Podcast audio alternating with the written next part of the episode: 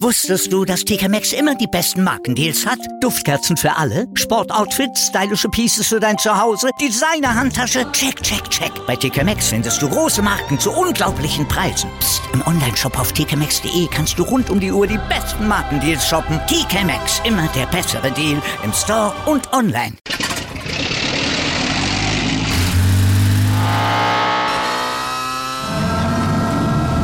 Von 0 auf 100.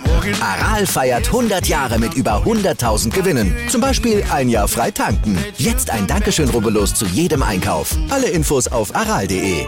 Aral, alles super. Wo Licht ist, ist auch Schatten. So ist es auch bei der Magie. Ich bleibe nach Möglichkeit immer auf der hellen Seite. Das war ein Zitat von Horace Slughorn.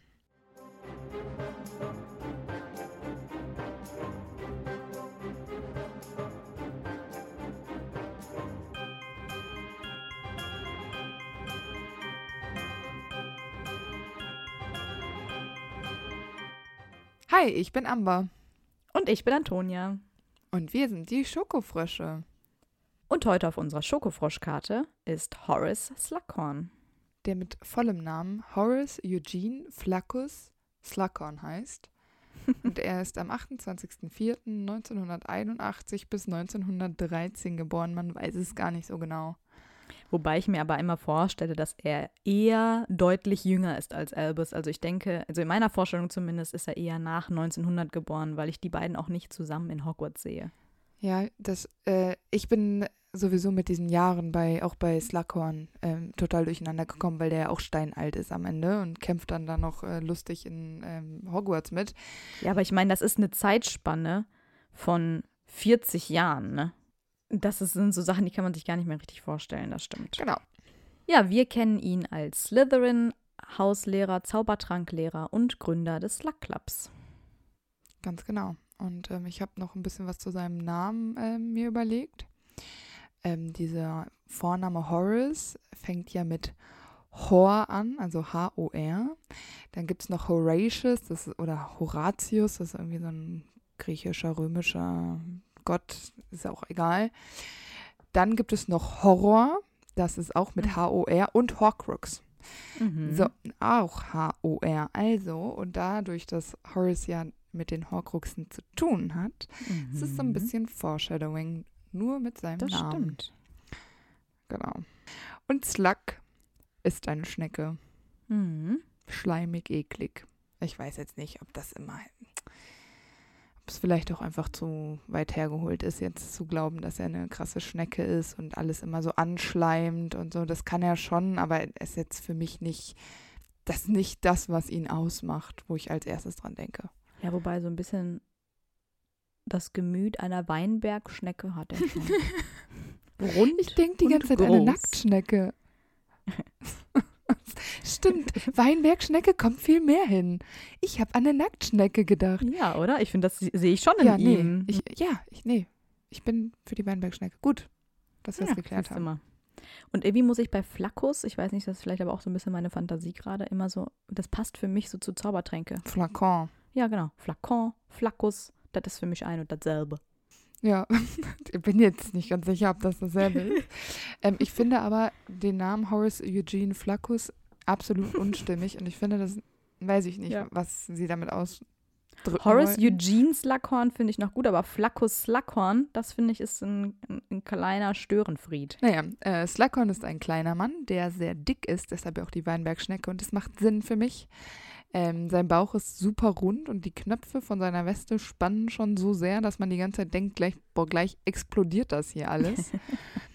ähm, außerdem hat er auch keine Haare mehr auf dem Kopf und seine Glatze ist irgendwie so poliert quasi. Und, und dann dachte ich mir so, hä, was soll das? Seine Augen sind stachelbeerfarben. Weiß ich auch nicht, was das Stachelbeeren können sehr viele Farben haben. Können die nicht eher dunkel sein und auch so grün? Ja, das stimmt. Vielleicht sind die so grün-braun. Ja, vielleicht. Naja, und ähm, er trägt einen silbernen, walrussartigen Schnurrbart. Das finde ich so richtig unsexy. Und auch ganz anders als im Film, ne? Da haben die Ja, sich für eine im andere. Film ist es eine andere Person. Ja, genau. Slakon hat auch ein Fable für üppige, altmodische Kleidung. Und tagsüber trägt er dann eben so Westen, das hatte ich ja schon gesagt, und Mhm. mit polierten goldenen Knöpfen. Ja, so ein bisschen extravagant. Ne? Genau. Und zu Hause trägt er dann eher so samtige Jacken und lila und grüne Seiden-Pyjamas. und manchmal hat er eine silberne Taschenuhr bei sich. Genau. Und früher war der Gute mal blond. Und da war auch sein Walross-Schnurrbart nicht silber, sondern blond. Auch, es war auch ein bisschen rotblond. Ja, genau, Aber so rotstichig, ne? Genau, und er hatte so ganz strohblonde Haare und dichte, dicke Haare. Also irgendwie, weiß ich nicht, was da passiert. Zu viel Zaubertrankdämpfe abgekriegt. Ja, wahrscheinlich. Horace an sich ist auch ein Genießer, das bemerkt man vielleicht daran, dass er auch relativ füllig ist. So gehören auch weiche Stühle und Höcker äh, in sein Leben. Das liebt er einfach, da kommen wir auch später nochmal zu. Ähm, er liebt erlesene Weine und auch Bücher, also er ist sowieso ja sehr gebildet. Und äh, Schachteln mit Süßwaren und Dingen, die er nur, äh, sind so Dinge, die er die ganze Zeit so um sich hat. Und äh, das macht halt so, dadurch, dass er es ja irgendwie immer bei sich hat, ist es so eine Atmosphäre, die er quasi immer überall mit hinschleppt. Ja, immer sehr gemütlich. Sein Zauberstab ist 10, ein Viertel Zoll lang, aus Zedernholz, Drachenherzfaser ist der Kern und er ist sehr flexibel. Genau, das Zedernholz ähm, bedeutet, dass die Halter dieser Zauberstäbe sehr charakterstark sind und ungewöhnlich loyal und scharfsinnig. Mhm. Und die Drachenherzfaser kennen wir ja auch. Die sind in der Regel die mächtigsten Zauberstäbe und sie lernen schneller als andere, tendieren aber auch häufig zu den dunklen Künsten und sind temperamentvoll. Hm.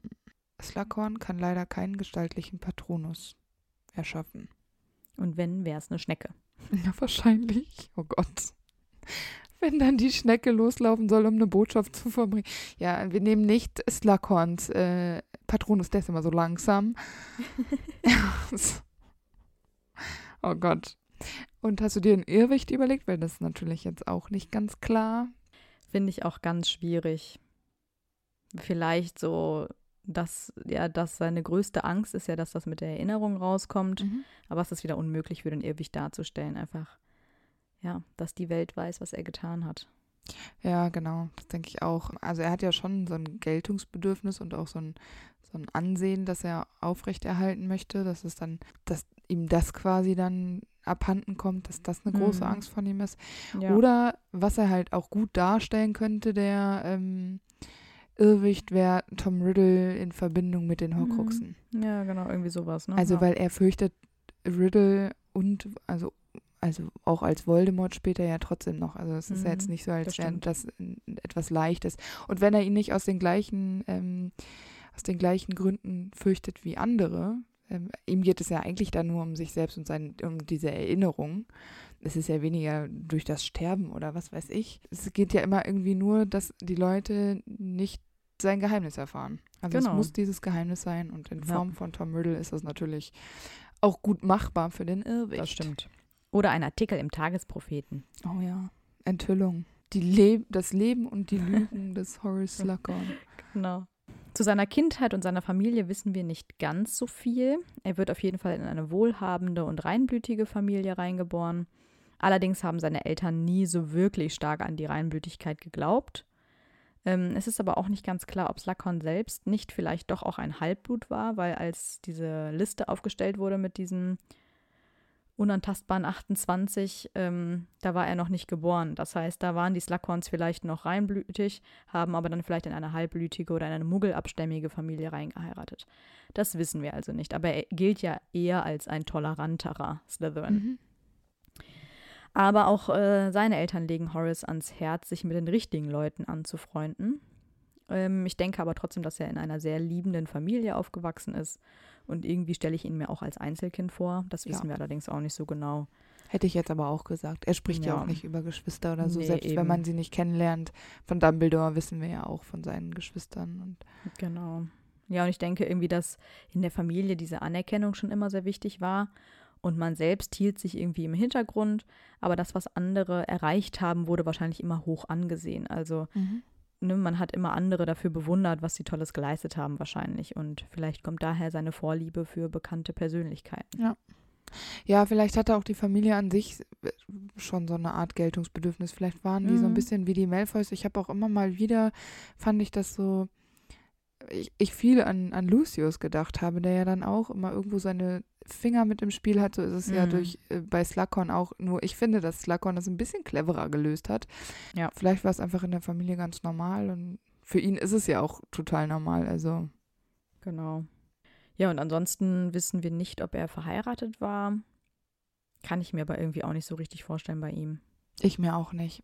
Habe ich mir auch eigentlich gar, nicht, gar keine Gedanken zu gemacht, weil es für mich klar war, der Mann ist Single bis ans Ende. So ein ewiger Lebens. Junggesell. Ja, genau. Aber er hat ja seine ganzen berühmten Freunde, die. Ja, genau. Ich denke, dass das für ihn auch einfach die Erfüllung ist und dass er gar nicht so viel Genau. mehr anderes braucht. Ja. Horace äh, kommt dann ja auch äh, nach Hogwarts und er wird ein Mhm. Slytherin. Und ich finde, das passt perfekt. Kein anderes Haus würde mehr passen als Slytherin. Allerdings muss man dazu sagen, dass Horace wahrscheinlich ein bisschen andere Pläne als seine Eltern hatte, denn er schloss ziemlich schnell Freundschaft mit Muggelgeborenen und Halbblütern. Und das hatten sie ja eigentlich nicht für ihn vorgesehen. Mhm. Aber irgendwie hat er auch schon zu Schulzeiten irgendwie kein Problem damit gehabt. Also für ihn hat das keine Rolle gespielt, wer wer ist, weil er sich gern eher nur mit den Talentierten umgeben hat, auch schon zu Schulzeiten. Also das ist irgendwie so sein Zieht sich so durch, ne? Genau, ist so, so sein Ding. Ich finde es eigentlich ganz schön, weil es ist so das beste Beispiel, nicht alle Slytherins sind von Grund auf böse. Genau. Ich meine, klar, er ist ehrgeizig und er sucht sich loyale Freunde. Ist ja Ähm, auch kein Thema. Er ist ja auch in irgendeiner Art und Weise gerissen, weil er ja, Ja, auch genau. weiß, wie er sich an die Beliebten und Talentierten halt ranschmeißt, Genau. sozusagen, und seinen Nutzen daraus zieht. Genau. Aber er strebt ja nie selbst nach einem Erfolg und nach der Macht, sondern er will viel lieber anderen dazu verhelfen, Genau. um sich daraus eben seinen Vorteil zu ziehen. genau. Wir wissen ja später auch, wie das mit Slughorn weitergeht. Er ist halt eben nicht kein Todesser. Er hat auch nie an so eine dunkle Seite geglaubt oder Ja, ne, und das finde ich halt ganz schön, dass wir hier endlich mal auch ein Beispiel haben für einen Slytherin, genau. der jetzt nicht böse ist. Sehe ich auch so.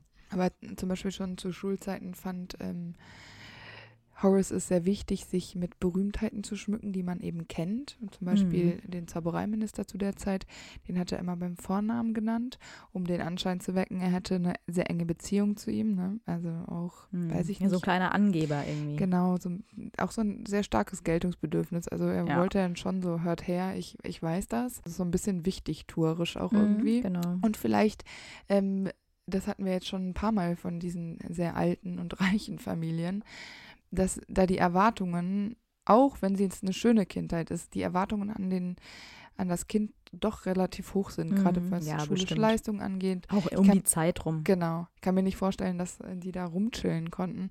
Und dann ist es vielleicht einfach, um sich noch ein bisschen wichtiger und interessanter zu machen. Aber ich glaube auch, dass er sich ganz gut verkaufen kann.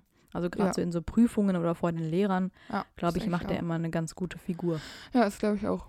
Könnte mir zum Beispiel auch vorstellen, ich meine, wir wissen es nicht, dass er so Vertrauensschüler geworden ist oder so, weil er einfach so einen vernünftigen Anschein macht. Mhm. Ja, genau. Da wir ja nicht genau wissen, wann er nach Hogwarts kam, weil wir ja nicht wissen, wann er geboren ist, genau, äh, wissen wir natürlich auch noch nicht so ganz genau, wann er mit Hogwarts fertig war. Aber ich könnte mir vorstellen, dass er ziemlich schnell nach seinem Abschluss wieder zurück nach Hogwarts kam, und zwar als Lehrer, weil er in Hogwarts natürlich die besten Chancen hatte, aufstrebende Schüler kennenzulernen und sie unter seine Fittiche zu nehmen, um später ihre Bekanntheit auszunutzen. Weil er hätte ja auch im Ministerium arbeiten können, aber er hat es vorgezogen, eher im Hintergrund zu agieren und so eben die Privilegien zu nutzen, wenn man berühmte und erfolgreiche Freunde und Bekannte hat. Yes. Deswegen wird er Zaubertranklehrer, wahrscheinlich ungefähr zur selben Zeit wie Dumbledore auch an Hogwarts startet. So, ich würde sagen, plus minus zehn Jahre. Genau, also dieses ungefähr ist mein Problem. Es gibt nämlich Quellen, in denen steht, dass sie im selben Jahr angefangen haben. Das kann ich mir beim besten Willen nicht vorstellen. Und ich finde, selbst wenn es 20 Jahre Unterschied sind, ist das immer noch ähm, schwierig. Dann ist Horace trotzdem uralt geworden am Ende. Ja, wie gesagt, Hau ähm, Zauberer können bis zu 100 150 Jahre. Jahre alt werden. 150, ich dachte 120 oder so, 100 auf jeden Nein. Fall. Also Ja, das ist so 100. relativ normal. Ich finde es auch schwierig, auch also diese, diese Zeitvorstellung finde ich auch unglaublich schwierig. Ja, Deswegen halten wir es bei diesem ungefähr ja genau. und Ein ich würde eher sagen, Ungefähr. es war nach Dumbledore. Aber es bleibt natürlich eine Vermutung. Ich würde das auch sagen, ja. Ja, er war anscheinend in Hogwarts ziemlich beliebt als Lehrer, vor allem natürlich bei denen, bei den Schülern, die er auch bevorzugte, weil sogar Lucius Malfoy erkennt ja auch an, dass er ein guter Zauberer ist. Und wir wissen auch, dass irgendwann in dieser Zeit nimmt er zum ersten Mal Felix Felicis. Denn wir wissen, er hat es nur zweimal in seinem Leben genommen, sagt er zumindest. Und zwar einmal mit 24, das muss ja ungefähr die Zeit gewesen sein, als er in Hogwarts frisch war. Gestartet hat, ja, genau. Genau, und dann einmal nochmal mit 57, ein bisschen später. Und damit hat er quasi zwei perfekte Tage erlebt. Wir wissen leider nicht, warum er Felix Felicis so früh genommen hat mit 24. Ich könnte mir persönlich vorstellen, es war vielleicht das erste Mal, dass ihm dieser Trank gelungen ist und er wollte es mal ausprobieren. Er ist ja nicht nur Lehrer, sondern er ist ja auch einfach ein Meister in Zaubertränke, der ja, Ja. vielleicht selber auch gerne mal rumexperimentiert und Dinge ausprobiert. Ich finde es auch okay. Eben. Ich finde, dann hast du es dir auch verdient. Wenn du es dir Ja, selber genau. zusammenbrauen kannst, ich meine, das ist ein unglaublich Genau. schwieriger Trank, dann kannst du das auch einfach mal nutzen. Finde ich auch. Und ich glaube, ich könnte mir bei ihm tatsächlich vorstellen, dass er das einfach gemacht hat, ausprobiert hat. Vielleicht hat er dann mal wichtige Leute getroffen oder sowas, ne? Bewusst. Aber ich glaube nicht, dass er das so auf eine Art und Weise ausgenutzt hat, wie Harry das zum Beispiel macht, mit einem Nee, gewissen genau. Ziel dahinter. Genau. ja, genau. Das, das glaube ich auch. Deswegen finde ich es von seiner Intention her vollkommen okay. Ich denke auch, weißt du, wenn du die Macht hast, solche Sachen zu äh, erschaffen, dann mach es doch einfach. Ja, Aber eben. vermutlich ist es bei so ganz, also es ist ja das Problem immer. Also es gibt ein Limit bei diesen Dingen, die so sehr gut sind. Wie zum Beispiel Felix Felicis. Also Und er ist natürlich so vernünftig, dass er das jetzt auch nicht genau. daily nehmen würde, weil das wäre für Genau. ihn wahrscheinlich auch einfach ungerecht. Er ist da zu korrekt, denke ich. Ja, aber irgendwann, ich denke, dass das Blatt sich irgendwann wendet. Es kann nicht immer nur Mhm. gut laufen, weil sonst ist Slakon ist ja nicht der Einzige, der wunderbare Zaubertränke Nee, nee. erschaffen kann. Ja. Deshalb ähm, glaube ich, dass es einfach irgendwann eine Kehrtwende macht und das einfach ins Negative rutscht. Mhm. Und deshalb ist es halt auch riskant, mit solchen Dingen zu arbeiten. Das stimmt. Ja, wir wissen, dass er irgendwann auch Hauslehrer von Slytherin wird und er gründet den Slug Club. Ja, genau. Und in dem Slug Club versammelt er talentierte Schüler um sich, ähm, weil er ja sicher erhofft, davon später profitieren zu können. Das hatten wir ja schon gesagt. Und äh, durch diesen Club fällt es ihm natürlich auch leichter, Verbindungen zu pflegen. Und so kann Mhm. er das alles quasi auf einem Haufen machen und er macht da ja auch die Feste und Veranstaltungen und hält die, hält seine Schützlinge quasi auch so ein bisschen bei Laune. Bei dem Slug Club selber kommt es aber gar nicht darauf an, aus welchem Haus die Schüler kommen oder welche Herkunft sie haben, welchen Blutstatus in Anführungszeichen ähm, sie haben. Äh, es kommt ein bisschen schon darauf an, ob sie einflussreiche Eltern haben, Mhm. aber es geht am Ende ja doch dann um den Schüler. Es ist ein bisschen schwierig, weil Slughorn ja trotzdem immer versucht, den Vorteil aus diesen Schülern äh, herauszuziehen für sich persönlich. Ist jetzt ähm, Mhm.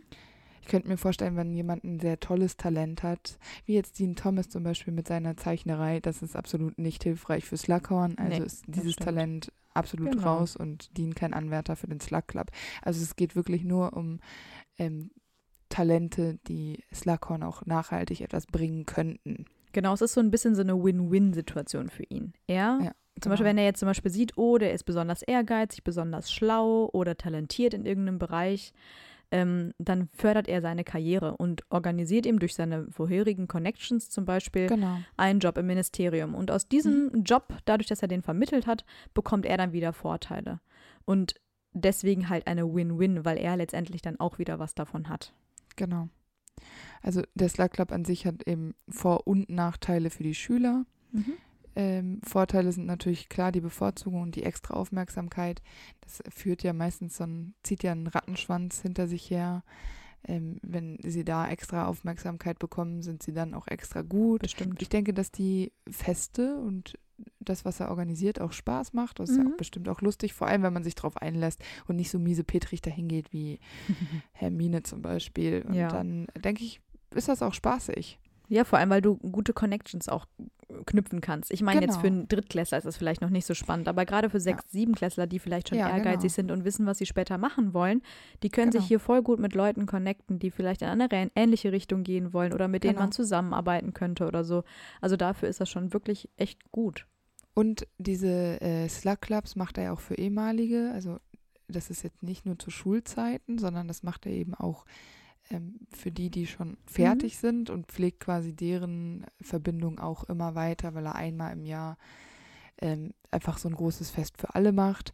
Und das ist, äh, so bist du eigentlich permanent, wenn du im Slug Club bist, einfach in so einer Verbindung drin, so einer elitären, würde ich jetzt schon fast sagen. Das ist fast wie so eine Studentenverbindung, ne? Genau, also Ja. Das ist äh, sehr verrückt, was er sich da aufgebaut hat. Das stimmt. Und es gibt natürlich auch Nachteile des Slug Clubs, ganz klar. Es sind sicherlich auch Verpflichtungen, die du da einhergehst. Ich denke, dass aber der größte Nachteil die Leute haben, die nicht in seinem Club sind, weil er ja dann schon einfach die Leute einfach ignoriert. Die sind für Ja. ihn nicht wichtig. Ähm, er ist zwar freundlich, weil er überhaupt ein sehr freundliches Wesen hat. Mhm. Es mögen ihn ja eigentlich auch alle, aber äh, alle anderen bleiben eigentlich auf der Strecke. Wenn sie sich nicht selbst um sich kümmern, dann ist es vorbei. Ist halt ein bisschen schade, weil er ja eigentlich schon pädagogisch wertvollen Unterricht macht und weiß, wie er die Schüler anpacken muss, damit sie zum Erfolg kommen.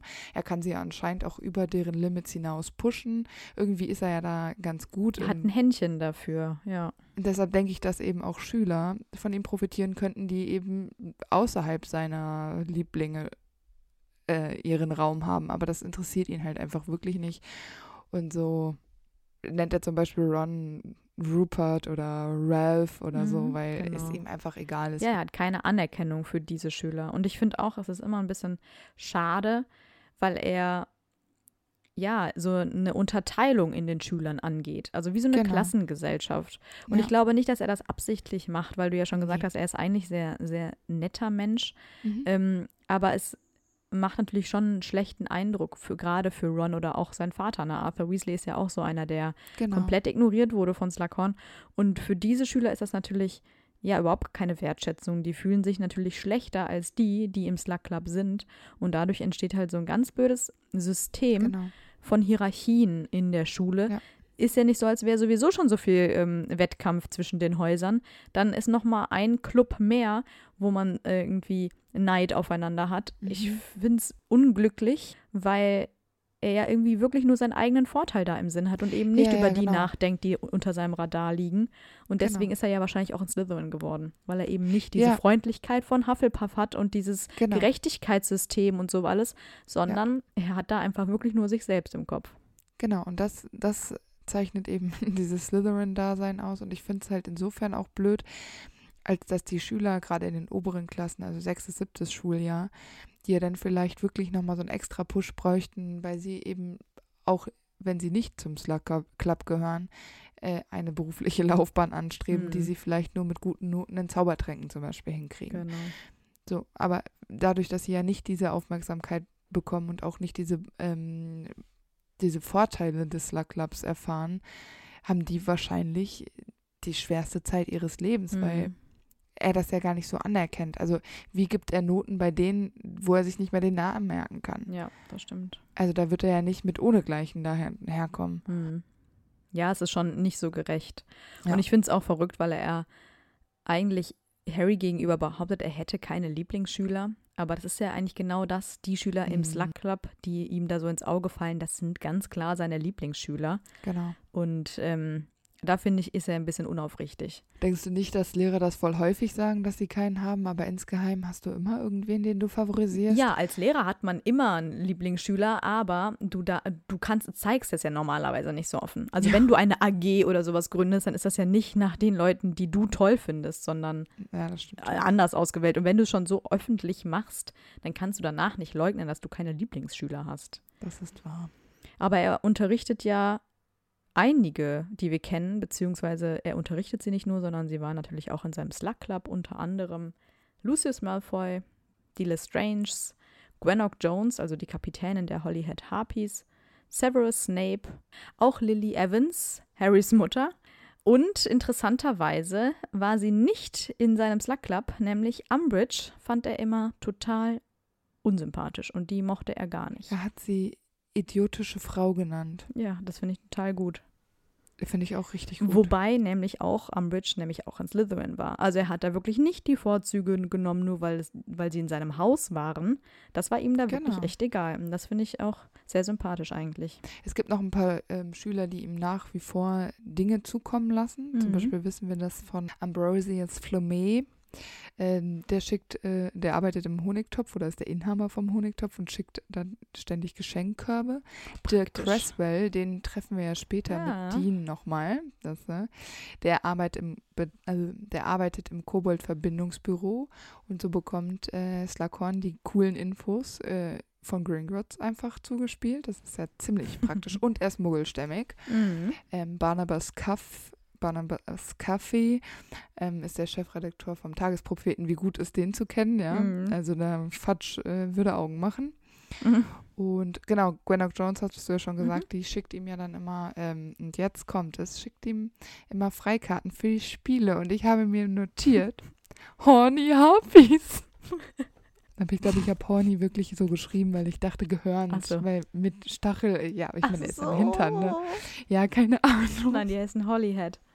Ja, ist mir dann auch ähm, beim Ah, zweiten Mal drüber lesen, ist es mir dann auch aufgefallen. Aber er bekommt Freikarten dafür. Mhm. Ist auch praktisch, Genau. wenn man Bock auf Sport hat. Allgemein kennt er ja total viele Schüler, die hochrangige Beamtenposten bekleiden. Und ähm, sei es Sport, Journalismus, Ministerium, Gringotts, alles dabei. Ja, da hat er echt ein ganz gutes Auge für auf jeden Fall. Ich habe das ähm, so ein bisschen betitelt als so ein, so ein Sicherheitsnetz quasi. Wenn die Mhm. eine ähm, Quelle nicht mehr funktioniert, dann hat er eine nächste. Ja, Wenn das nicht stimmt. funktioniert, dann weiß er, wo er sich melden kann. Also er hat quasi für alle Eventualitäten immer so ein kleines Sicherheitsnetz gespannt. Mhm. Also ich habe immer das Gefühl, er versucht auch Leute zu äh, einfach so aus Sicherheit zu wissen, dass er die kennt, dass er im Zweifel sich auf die beziehen könnte. Ja, wobei das ja nicht so wirklich gut funktioniert. Ja, ich meine, das ist so lange nützlich, bis die Welt in Ordnung ist. Und sobald es für Slughorn anfängt zu bröckeln, merkt er eben, dass er sich auf seine Connections überhaupt nicht verlassen kann. Ähm, das hat er sich wahrscheinlich auch anders vorgestellt und eben Genau. gehofft, er hätte da ein bisschen mehr Unterstützung, die Mhm. er ja leider überhaupt nicht bekommt später. Ja, Und wir haben genau. ja jetzt noch einen ganz wichtigen, ähm, ein ganz wichtiges Mitglied vom Slug Club noch gar nicht genannt, nämlich Tom Riddle, Oh, der ja selbstverständlich auch dazu gehörte. Und yes. den trifft Slughorn so um 1940 rum, nämlich als Tom Riddle nach Hogwarts kommt. Und der gehört natürlich auch super schnell zu Slughorns Lieblingen, weil erstens Tom Riddle ja sowieso sehr beliebt bei den Lehrern war, weil er sie einfach so gut um den Finger wickeln konnte. Und, weil er Und- auch super schlau war. Genau. Und weil Tom Riddle natürlich auch wusste, wie er Slughorn manipuliert und äh, ihn umschmeichelt. Zum Beispiel mit seiner Lieblingssüßigkeit, nämlich kandierte Ananas.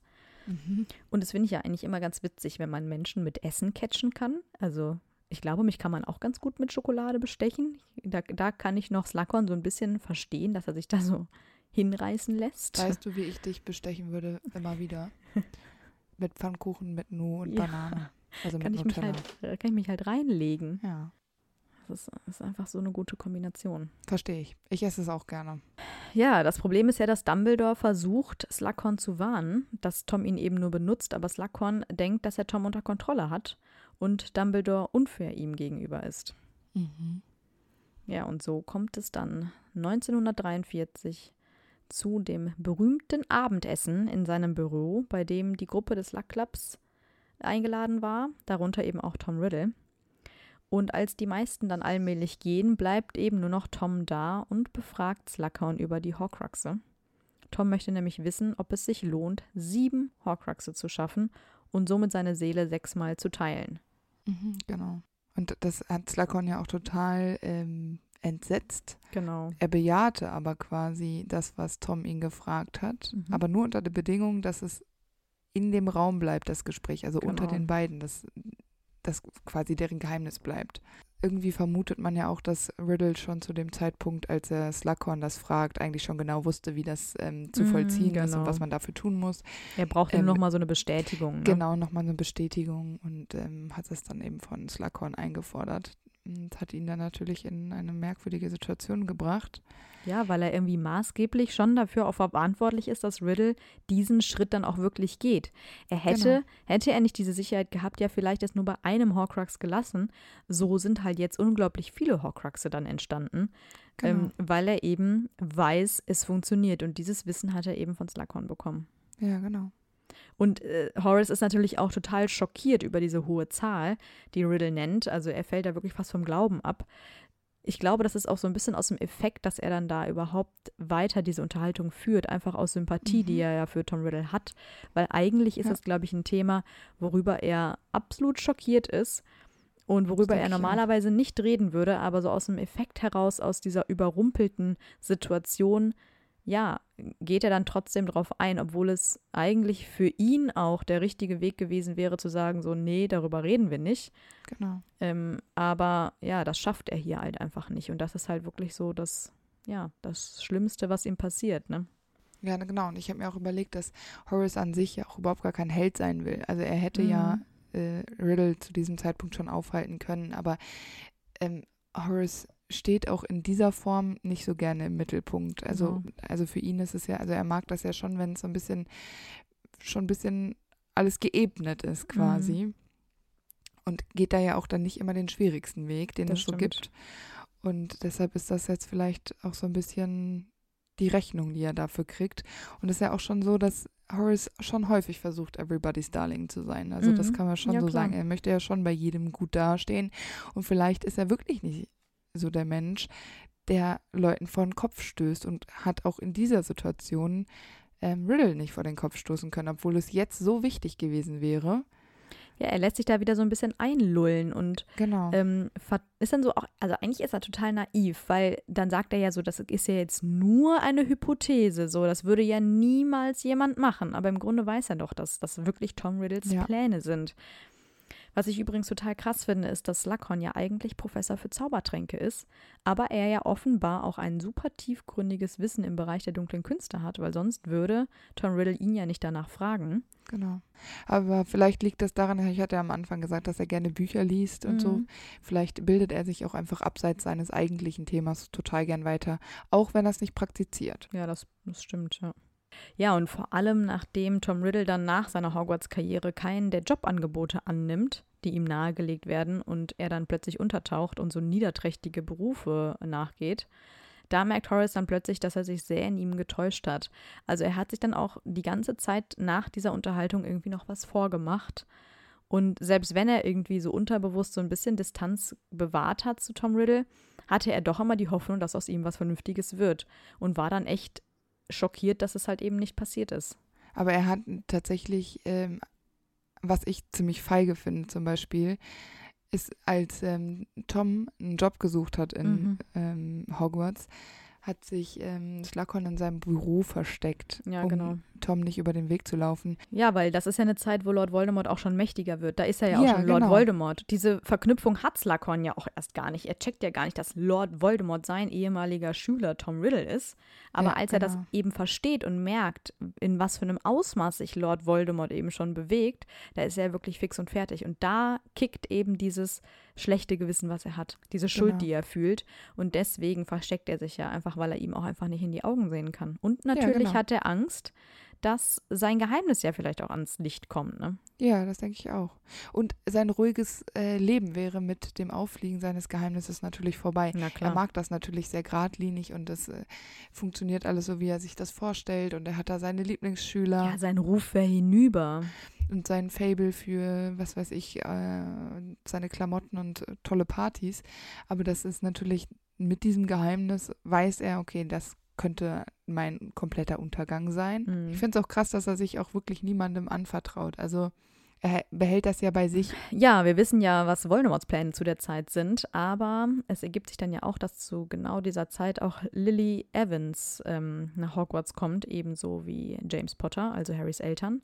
Und besonders Lily war bei Horace eben besonders belebt, beliebt wegen ihres Talents für Zaubertränke.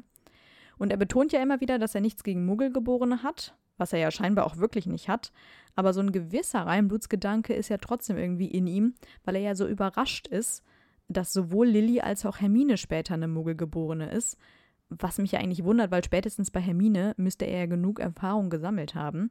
Äh, weil bei Lilly ist ja auch klar, dass ihr Talent nicht aus ihrer Familie kommt. Mhm. Das kann nicht jeder Dumbledore sein, also. das stimmt. Naja, aber Lilly gibt sich ja auch reichlich Mühe, dass sie gut bei Slughorn ankommt, denn sie schleimt auch so ein bisschen rum, habe ich das Gefühl, hm, weil eines ein Tages schenkt sie ihm eine Schüssel mit Wasser gefüllt und darin ist dann ein Blatt einer Lilienblüte, natürlich so ein kleiner Hinweis auf ihren Namen auch. Und diese Blüte verwandelt sich in einen Fisch. Und diesen Fisch nennt Horace Francis, was ich auch irgendwie einen richtig witzigen Namen finde. Warum Ich finde es richtig gut. Ich finde Francis ist ein richtig geiler Name für sowas. Aber natürlich eines Tages, ähm, als Francis nämlich verschwindet, da weiß er, dass Lily wohl gestorben sein muss. Ich finde das so traurig. Ich finde es auch super traurig. Also ich finde diese kleine Magie, die Lilly da macht, finde ich super süß und klar, es Mhm. ist so ein bisschen Geschleime für so einen Lehrer, aber für ihn hat das ja schon echt eine große Bedeutung und auch, dass er sich da so genau dran erinnern kann und so, es zeigt ja wirklich, dass Lilly wirklich was Besonderes für ihn auch war. Ganz genau. Ja, und er ist ja auch natürlich super traurig und schockiert über das, was Lilly und den Potters halt passiert ist. Und er trauert Lilly ja, wie wir wissen, noch viele Jahre später nach. Mhm. Aber gleichzeitig erfährt er ja eben auch, dass Lord Voldemort anscheinend unbesiegbar ist. Weil er, vielleicht anders als andere Zauberer in der Zeit, versteht, dass Lord Voldemort nicht wirklich gestorben ist. Und er weiß ja, was Tom Riddle getan hat. Und in diesem Moment schwört er sich eben, dass niemals jemand erfahren darf, was er ihm damals erzählt hat. Er ist zwar die ganze Zeit noch in Hogwarts geblieben, weil das halt eben ein sicherer Ort ist während des Kriegs, auch wenn er nicht selber in den Kampf zieht. Aber Dumbledore merkt natürlich irgendwie, dass sein Kollege irgendwie was verbirgt und ist auch ziemlich skeptisch und horcht Horace dann halt eben so ein bisschen aus. Und aus der Sorge, dass sein Geheimnis dann wirklich ans Licht kommen könnte, weil Dumbledore ja auch wirklich ein kluger Kopf ist, geht Horace daraufhin nach 50 Jahren als Lehrer, circa ungefähr, in Rente. Und er lässt sich im Haus seiner verstorbenen Eltern nieder. Genau. Trotzdem ist es ja so, dass er immer vermisst, Lehrer zu sein. Also er ist ja irgendwie dann doch Lehrer durch und durch oder auch dieses Connecting. Ja, genau, weil er, weil er merkt wahrscheinlich, dass viele Schüler ihm jetzt durch die Lappen gehen, die halt jetzt neu in Genau. Hogwarts kommen, ne?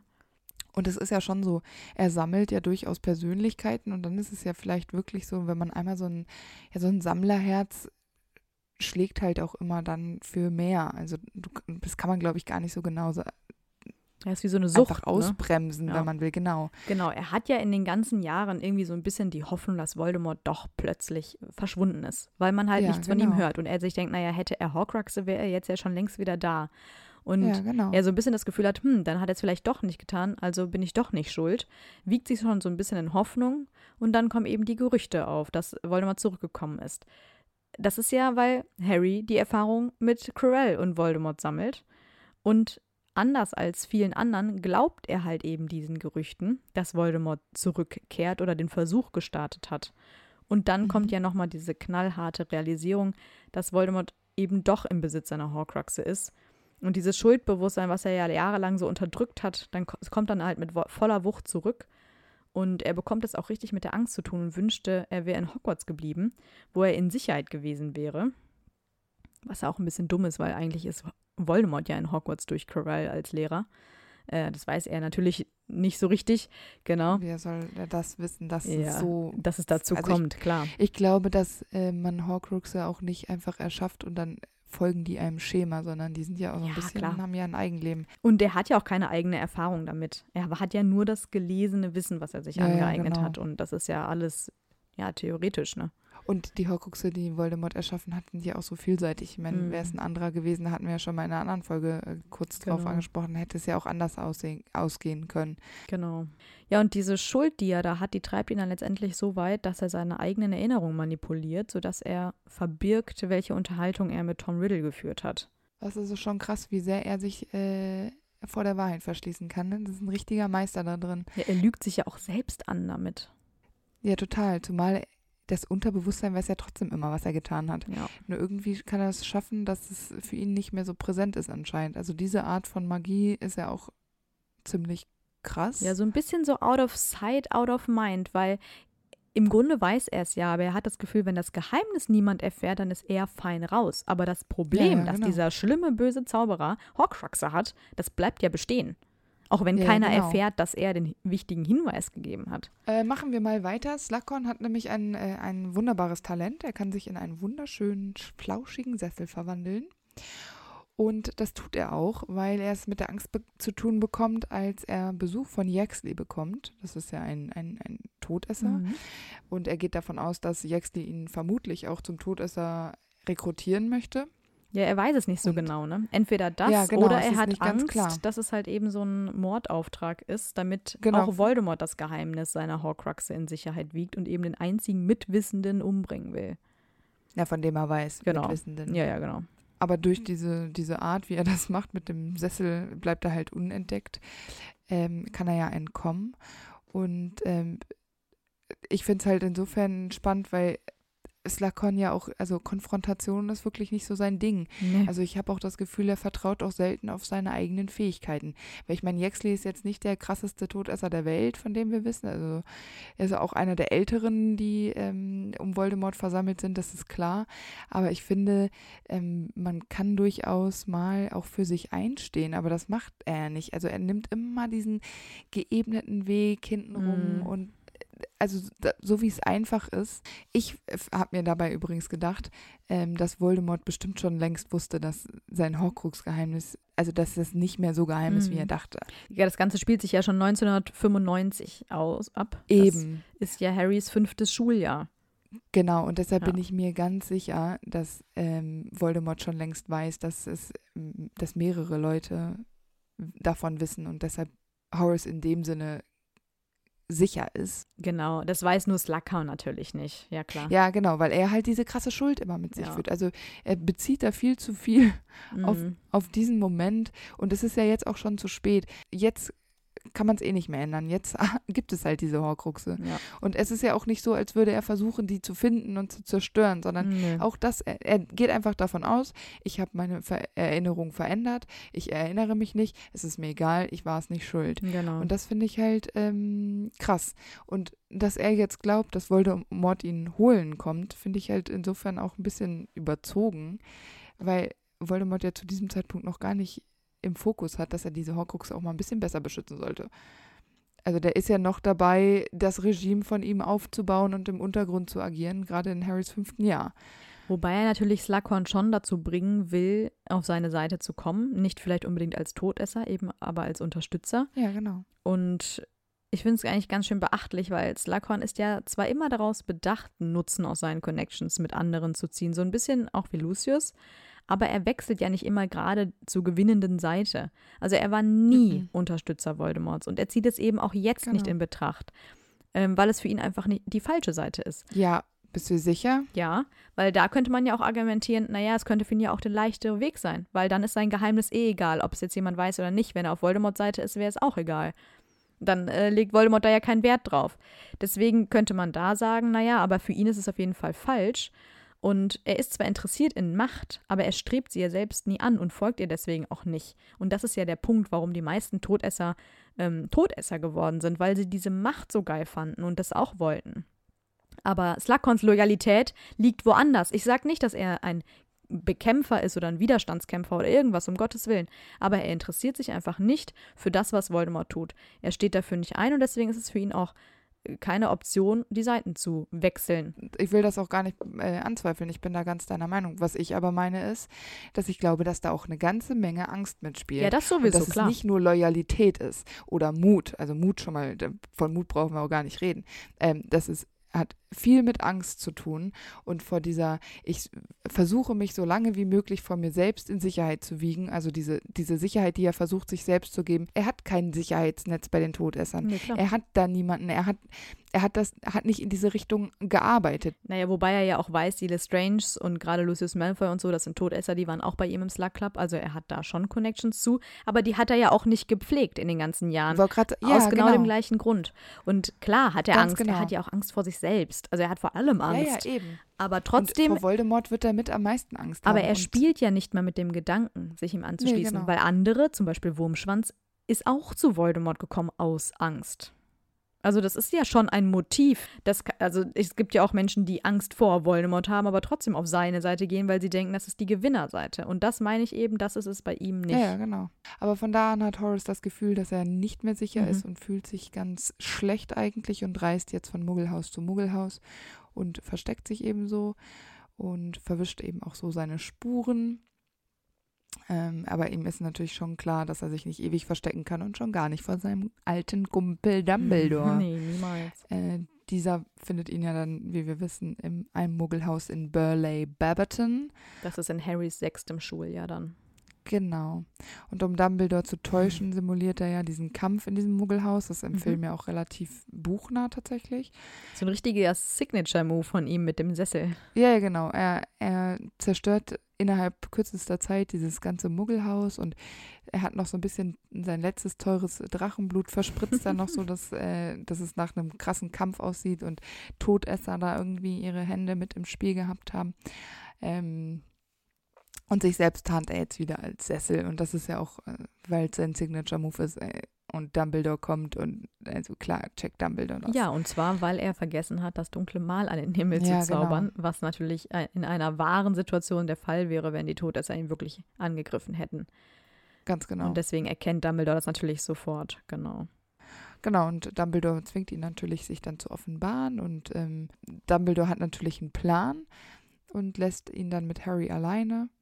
Und Dumbledore wusste ja, wie man Slughorn ködern könnte. Und da ist Harry natürlich außerordentlich interessant für Slughorns Mhm. Sammlung an Talenten.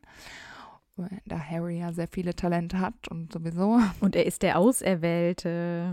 Genau, und aber auch mit Lily vielleicht das ist auch so eine nostalgische Mhm. Verbindung einfach.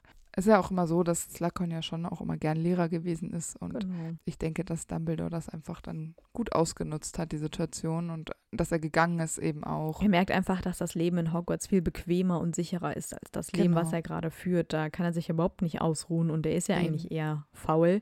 Ähm, das Genau. wäre in Hogwarts halt viel, viel besser machbar. Ganz genau. Ja, und deswegen stimmt er dann zu, wieder Lehrer zu werden. Allerdings nur mit einer Gehaltserhöhung und Genau. dass er Professor Mary Thorns altes Büro bekommt, weil sein altes wohl zu klein für seine Ansprüche war. Er hat das Wasserklosett Ja, das genannt. ist nicht, äh, das kann ich mir nicht vorstellen. Er wird über untertrieben haben. Wahrscheinlich. Aber von da an war Slughorns Büro größer und äh, schöner als das der anderen Lehrer. Ähm, ich weiß jetzt nicht, ob es so eingerichtet war die ganze Zeit, aber ich könnte es mir sehr gut vorstellen, dass alles so mit Smaragdgrün und Mhm. so schönem Rot und goldenen äh, Behängen dekoriert ist, dass es so ein Mhm. bisschen wie so ein Zelt wirkt. Und zumindest bei seiner Party hängt in der Mitte eine Lampe, wo echte Feen so drumrum äh, Mm. flattern und das finde ich irgendwie äh, cool, aber ich finde es auch irgendwie nicht so cool, weil immerhin sind es echte Feen. Das stimmt. Ja, aber ich glaube, da nimmt er keine Rücksicht drauf auf sowas. Natürlich nicht. Ja, und dafür versteht er jetzt sich ja auch mit den Kollegen eigentlich ziemlich gut. Er arbeitet ja auch mit vielen so Hand in Hand. Natürlich nur, Mhm. wenn er selbst auch einen Vorteil daraus zieht. Also wieder so eine Win-Win-Situation. So darf er sich zum Beispiel bei Sprout im Gewächshaus bedienen, bietet ihr dann aber eben auch seine Hilfe an beim Trauen von Tränken mit ihren Zutaten, wenn sie da was Mhm. braucht. Das ist super lieb. Genau. Ja, in Harrys sechstem Schuljahr ist er dann eben wieder Lehrer für Zaubertränke in Hogwarts, was dazu führt, dass Snape Lehrer für Verteidigung gegen die dunklen Künste wird, weil sein Platz ja dann weg ist. Ganz genau. Und Horace beweist sich als viel weniger streng als Snape, da bei ihm ja auch Schüler mit schlechteren Noten am Kurs teilnehmen können. Das ist ja überhaupt der Grund, warum Harry und Ron wieder Zaubertränke belegen dürfen. Sie dachten nämlich Mhm, eigentlich, dass sie genau. nicht mitmachen können, weil Snape eben den Anspruch so hoch gesetzt hat. Aber Harry braucht das ja, um Auror zu werden. Genau. Aber Slughorn macht ja irgendwie auch einen guten Unterricht Mhm. und bevorzugt zum Beispiel auch die Slytherin-Schüler nicht so sehr, wie Snape das gemacht hat. Genau. Und ähm, sie machen natürlich auch interessante Tränke. Ja, und so ein bisschen anschaulicher. Der führt die vor, er Genau. zeigt die und das ist Genau. einfach ein bisschen interessanter als das, was Snape gemacht hat. Ach, pädagogisch habe ich ja schon mal gesagt. Ja. Pädagogisch ist er einfach Top. besser drauf und Ja. gegen Snape, Entschuldigung, ja, also. Genau. Naja, aber dann machen sie ja den äh, Trank der lebenden Toten. Ähm, wer da den besten Trank der lebenden Toten erstellt, bekommt dann als Belohnung das Fläschchen Felix Felicis. Genau, und das bekommt Harry dann ja, weil er eben das Buch vom Halbblutprinzen hat und es ihm dadurch natürlich besonders gut gelingt. Und er erhält dadurch auch die Anerkennung von Slughorn. Dieser denkt ja dann, dass Harry das Talent von Lily geerbt hat. Mm. Ich finde das so ein bisschen schade, weil er ja eigentlich eine ganz gute, ein ganz gutes Gespür für Menschen hat, aber in solchen Situationen äh, Lässt er sich so blenden? wieder mal nicht. Das stimmt. Ja, du hast ja gerade schon erwähnt, er bevorzugt nicht unbedingt die Slytherins. Ähm, allerdings sind ja schon viele Slytherins auch im Slug Club. Klar hat er da irgendwie auch den, den meisten Draht zu oder kennt er die meisten Schüler wahrscheinlich auch. Ähm, Ja. Allerdings ist Draco Malfoy nicht im Slug Club, weil sein Vater ja Mhm. Todesser ist und damit will Slughorn nichts zu tun haben. Und das finde ich eigentlich wieder eine ganz sympathische Einstellung, weil er revolutioniert ja richtig diese Vorurteile, die man gegen Slytherins hat. Denn er scheint ja anders zu sein als die normalen Slytherins, gerade weil er weniger Vorurteile hat und einfach ja eine ganz andere Einstellung hat und sich halt auch gegen diese Slytherins stellt, anders als Snape, für den das ja überhaupt gar keine Rolle gespielt hat, wer aus welchen Kreisen kommt, der ja selber als Todesser galt, Mhm. finde ich schon ganz gut. Das ist hier wieder so ein gutes Vorbild als Slytherin. Das finde ich auch. Genau, mit dem Trank Felix Felicis kann Harry ja dann auch ähm, erreichen, die Erinnerung zu beschaffen, die Dumbledore unbedingt haben möchte. Also diese richtige Erinnerung von Slughorn, was da passiert ist. Ja, weil vorher die Versuche gehen ja gnadenlos schief. Ja, aber- und Harry verliert total seinen Status als beliebter Schüler, weil er so richtig in so ein Fettnäpfchen tritt bei Slughorn. Und Slughorn sich da natürlich auch total distanziert sich von ihm. Ja, aber weil das auch immer so offensichtlich macht. Ja, mal klar kann man das nicht so direkt angehen. Man muss da mit Feingefühl rangehen und das verkackt Harry natürlich wieder gnadenlos. Ja, es gibt noch eine Gelegenheit, die sich Harry bietet, das Verhältnis zu Slughorn dann wieder so ein bisschen zu verbessern, weil Ron ja unter dem Liebestrank von Romilda Vane steht und Harry Slughorn dann um Hilfe bittet. Naja. Und daraufhin wollen ja die drei mit Slughorns Met anstoßen, der ja vergiftet ist, und Ron stirbt fast. Und ich finde es so krass, weil Slughorn ist hier so geschockt, dass er quasi bewegungsunfähig wird ja, und überhaupt gedacht. nichts unternimmt. Und Harry ist dann derjenige, der die Situation retten kann und Ron das Leben rettet.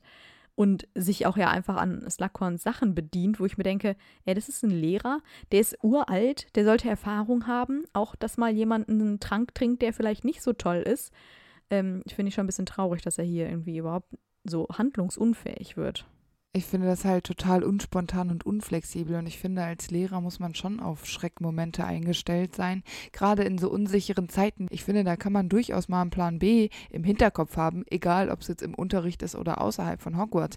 Aber das ist, Slughorn ist da ja gar nicht so fit und das hat jetzt nichts mit seinem Alter zu tun. Das Traurige ist, die Lösung ist ein Besoar. Und das ist ja wohl das Erste, was alle wissen. Er Ja. hat ja auch mehrere da liegen, weil das eben das Mittel gegen ähm, die meisten Gifte ist. Ja, Und dann genau. denke ich mir so, naja, wenn die Lösung so leicht ist, darauf musst du doch kommen. Das ist ja quasi so, als würde ein Rettungssanitäter nicht wissen, dass diese stabile Seitenlage Leben retten kann. Also ich meine, Ja, das genau. musst du wissen, das ist dein Metier. So. Also es kann ja überhaupt nicht sein, dass er da echt nicht handelt. Ja, wissen tut er es schon, aber er ist so geschockt. Er ist ja, hat ja dann auch total krasse Schuldgefühle danach, sodass er Ron sogar im Krankenflügel besucht. Das finde ich jetzt ja irgendwie, weiß ich nicht. Ist ja auch nur, um sich selbst zu beruhigen. Aber danach nennt er ihn trotzdem mit falschem Namen. Also Ja, das bringt ja gar genau. nichts. Also das äh, finde ich irgendwie auch äh, nicht so spannend. Ich muss habe noch eine äh, Information und zwar ähm, lässt er ab diesem Zeitpunkt von dem vergifteten Met Hauselfen immer seine Getränke vorkosten. Ja, das haben wir ja schon bei Dobbys Folge genannt und ich finde es unmöglich, weil Uncool. erstens riskiert er ja das Leben dieser Hauselfen. Also es ist ja besser, wenn die dann vergiftet Ja. werden als er. Aber andererseits Ja. frage ich mich hier auch schon wieder, das haben wir bei Dobbys Folge ja schon gesagt, warum gehorchen die ihm denn? Ja, aber warum kann er als Zaubertrankmeister und äh, durchaus ähm, fähiger Zauberer nicht mit entweder dem Zauberstab oder einem anderen Trank, einen, einen vergifteten Trank erkennen? Ja. Das kann ja nicht so schwer sein, da was zu brauen, was, was dir anzeigt mit einer Farbe. Das gibt es ja jetzt in der Muggelwelt schon, ja. Mhm. Ähm, mit einer Farbe oder keine Ahnung, mit einem, mit einem Puffen oder so. Oder wenn du mit einem bestimmten Zauberspruch äh, auf das vermeintlich vergiftete Getränk äh, zeigst, dass da irgendwie was passiert, wo du weißt, okay, Das ist zu viel Aufwand. wie viel Aufwand ist das denn bitte? Ja, dann müsste er jedes Mal so einen Trank brauen oder jedes Mal so einen Zauber. Wenn er einfach so einen Hauselfen herruft, das ist ihm ja egal offenbar. ja, aber er ist doch vielleicht auch mal irgendwo, wo, wo kein Hauself ist. Was macht er dann? Trinkt er dann nichts? Ist doch ein Genießer. Nee, ich glaube, da geht es nur um die Getränke, die er quasi von außerhalb bekommt. Was halt so zugeschickt bekommt oder geschenkt bekommt oder sowas. Ich glaube, jetzt, wenn er da in der großen Halle beim Frühstück seinen Kürbissaft trinkt, dann trinkt das keiner vor. Na gut. Ja, aber durch eben dieses gewonnene Felix Felicis erhält Harry dann doch die perfekte Gelegenheit. Ähm, er beschließt an diesem Tag, wo er das nimmt, runter zur Hagrids Hütte zu gehen, wo dieser Aragog beerdigen möchte. Und da trifft er Slughorn, der ihn dann begleitet, weil eigentlich sollen die Schüler ja nicht mehr um die Uhrzeit Hogwarts Schloss verlassen.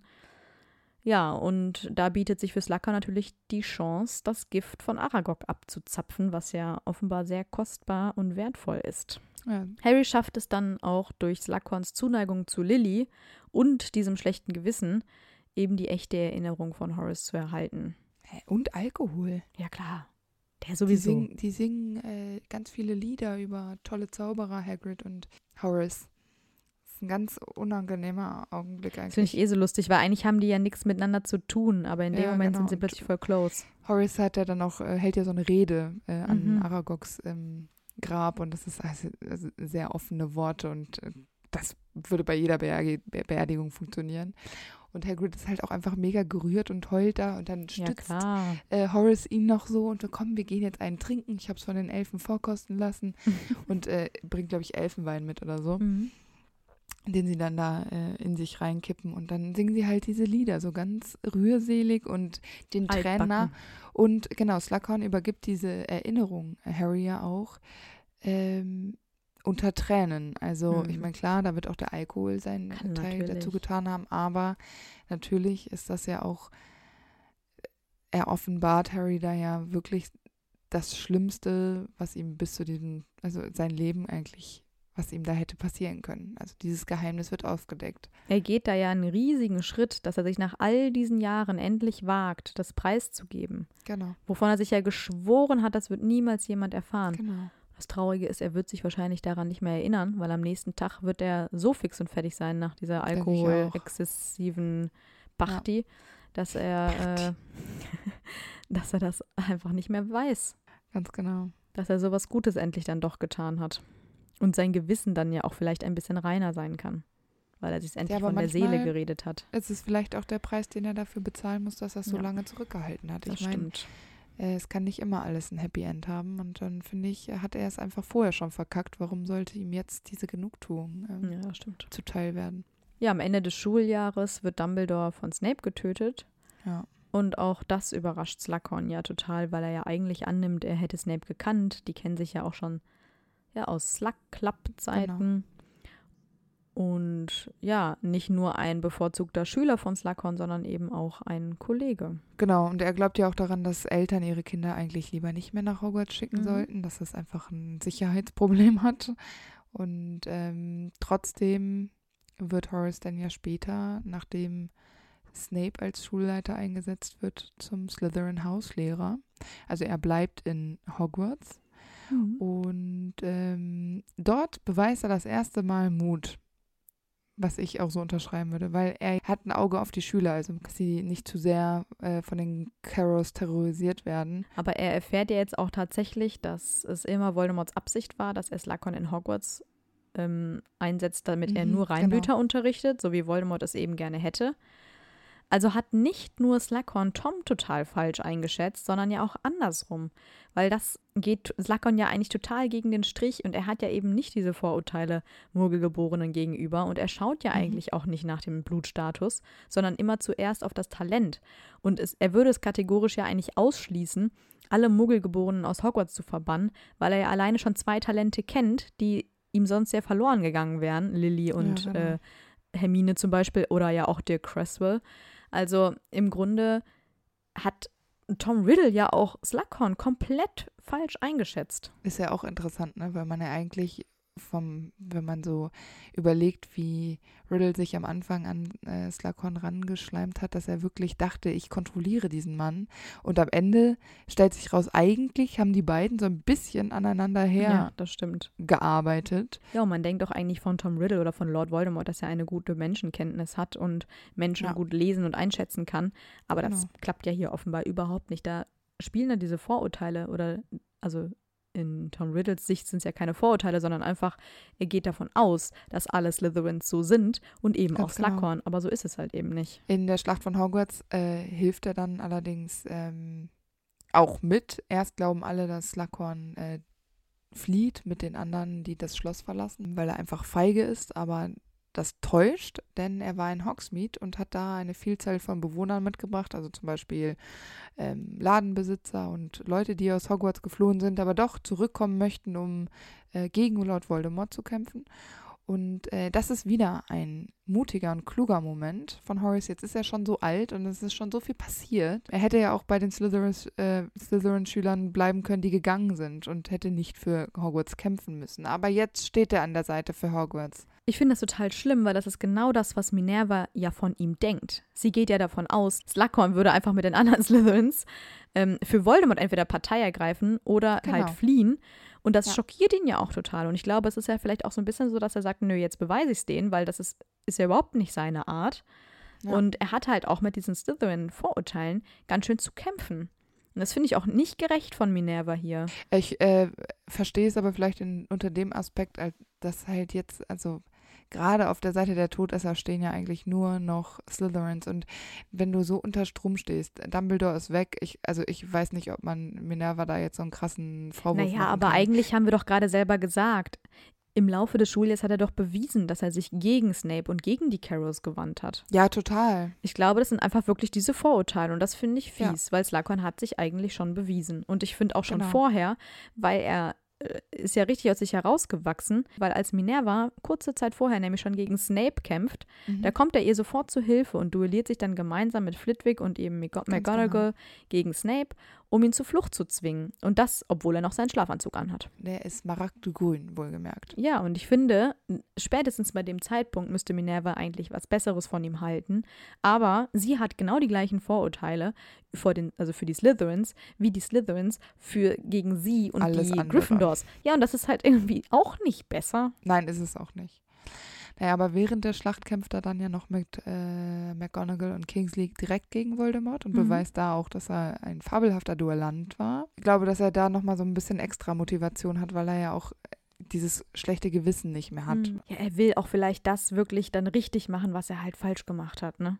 Deshalb, dass er jetzt zum dritten Mal in dieser kurzen Zeit Mut beweist, das finde ich ähm, schön als quasi Abschluss für mhm. ihn. Ich finde es auch nochmal erwähnenswert, weil er beweist hier auch einfach mal, was für ein guter Zauberer und Duellant er ist.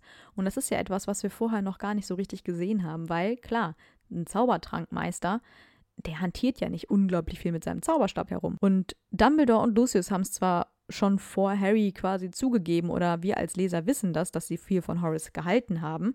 Aber mhm. bisher hat man das ja aktiv noch gar nicht so richtig mitbekommen. Einfach auch diese, diese ähm, Tatsache, dass er als einer der Letzten gegen Voldemort gekämpft hat und dabei ungeschoren davonkommt. Ich finde, das beweist schon unglaublich viel. Das finde ich auch. Dann ist die Schlacht auch rum. Genau, und man sieht am Ende Professor Sprout, Horace und Flitwick zusammensitzen und Horace erzählt ihnen die Geschichte, wie er dachte, er hätte während der Schlacht seinen Zauberstab verloren, aber stellte Stimmt, sich nur ja. heraus, er hatte ihn, er hatte sich in seinem Umhang verfangen. Ja, genau. Das ist auch wieder legendär, so ein richtig schöner Slughorn-Spruch nochmal schön am Ende. Ja. Einfach auch nochmal vielleicht, um die Stimmung zu heben, einfach damit er auch nochmal was zu erzählen hat. Ich könnte mir vorstellen, dass er es aber auch so ganz trocken wegerzählt hat, weißt du, so mhm. ohne Emotionen, ne? ja. Ja, und er ja. ist halt so dick und dann hat er den halt einfach im Umhang nicht mehr wiedergefunden. Ist auch echt geil, ey. Ja. Herrlich. Aber nach der Schlacht von Hogwarts bleibt er ja auch immer noch Lehrer. Mhm. Ja, und ich finde es echt cool, weil irgendwie sein Mut und sein starker Wille für das Gute zu kämpfen am Ende, das verbessert ja auch deutlich den Ruf der Slytherins. Und mit ihm als Hauslehrer erfahren die Slytherin-Schüler ja. ja. auch eine viel bessere Erziehung. Also die haben jetzt ja auch ein viel besseres Vorbild, an das sie sich halten kann.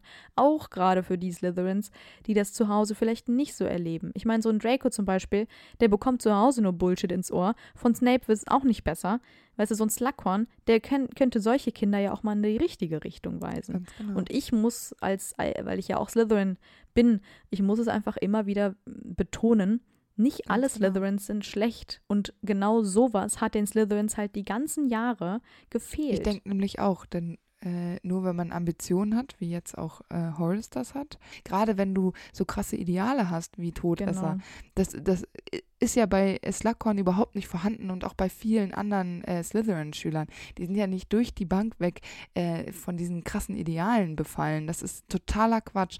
Und letztlich sagt ja auch Sirius, äh, dass mhm. es nicht nur schwarz und weiß gibt. Und ich finde, Sirius hat mit vielen Dingen nicht so viel recht, aber damit schon. Es gibt eben Schattierungen. Ja, das sagt Slughorn ja quasi auch selber. Ja, genau. Die Gryffindors haben auch schwierige Leute unter den, in ihren Reihen. Auf jeden Fall. Jedes Haus hat schwierige Leute. Hufflepuff nicht. Hä? Zacharias Smith? Oh, true. Oh nein. Hallo? Ja. I'm sorry, so, Amber. Den habe ich vergessen.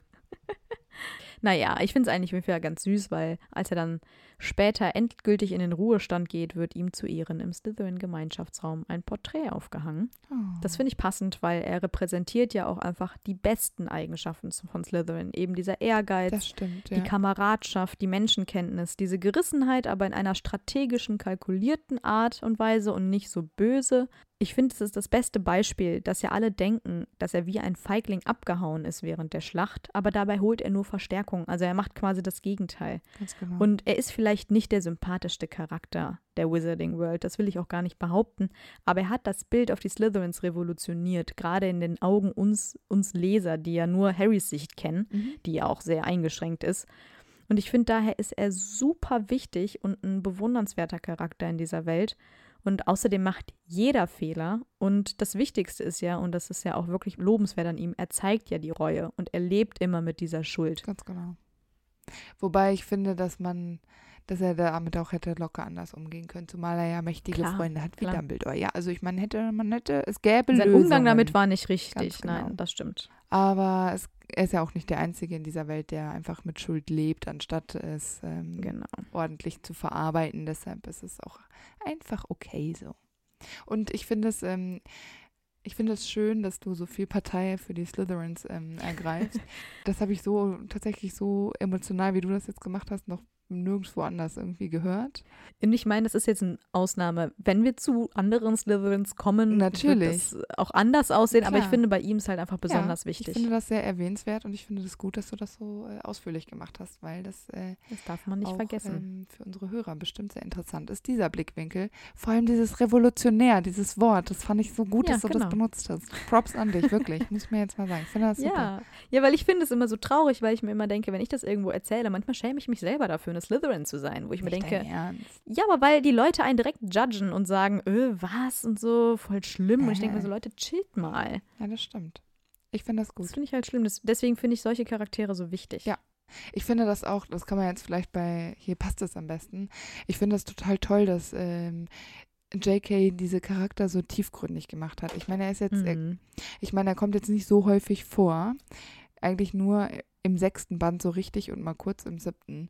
Und trotzdem ist er so vielschichtig. Es gibt nicht immer nur einen guten und einen bösen. Das stimmt. Er hat Vorzüge und die du gut findest und dann hat er aber auch diese Schwächen, wo du denkst, so, hm, das ist auch Mhm. schon ein bisschen schwierig. Aber ich finde das einfach toll, weil so funktioniert das echte Leben. Niemand ist perfekt. Genau, es ist menschlich. Daran kann jeder wachsen. Und ich meine, es vermittelt natürlich auch was ganz Wichtiges. Und zwar, wenn du einen Fehler gemacht hast, steh dafür gerade, versuch Mhm, es zu genau. verbessern und versuch es nicht zu verstecken, weil die Wahrheit kommt ans Licht. Tut sie immer. Also in den allermeisten Fällen. Und es wird schlimmer, je länger man wartet. Das stimmt. Ach, wir haben unglaublich viel gelernt, glaube ich, in dieser Folge und wir hoffen natürlich, ihr auch. Ja, ganz genau. Und dann äh, hoffen wir, dass wir uns auch nächste Woche Mittwoch wieder hören. Genau, bis dann.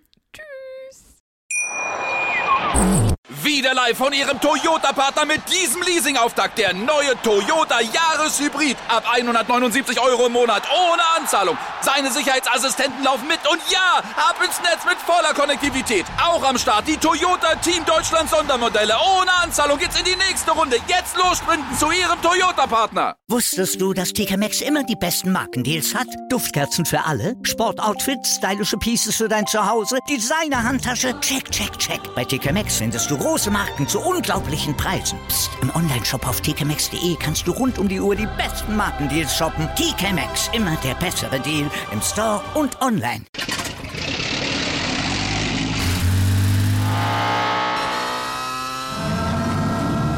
Von 0 auf 100. Aral feiert 100 Jahre mit über 100.000 Gewinnen. Zum Beispiel ein Jahr frei tanken. Jetzt ein Dankeschön, rubbellos zu jedem Einkauf. Alle Infos auf aral.de. Aral, alles super.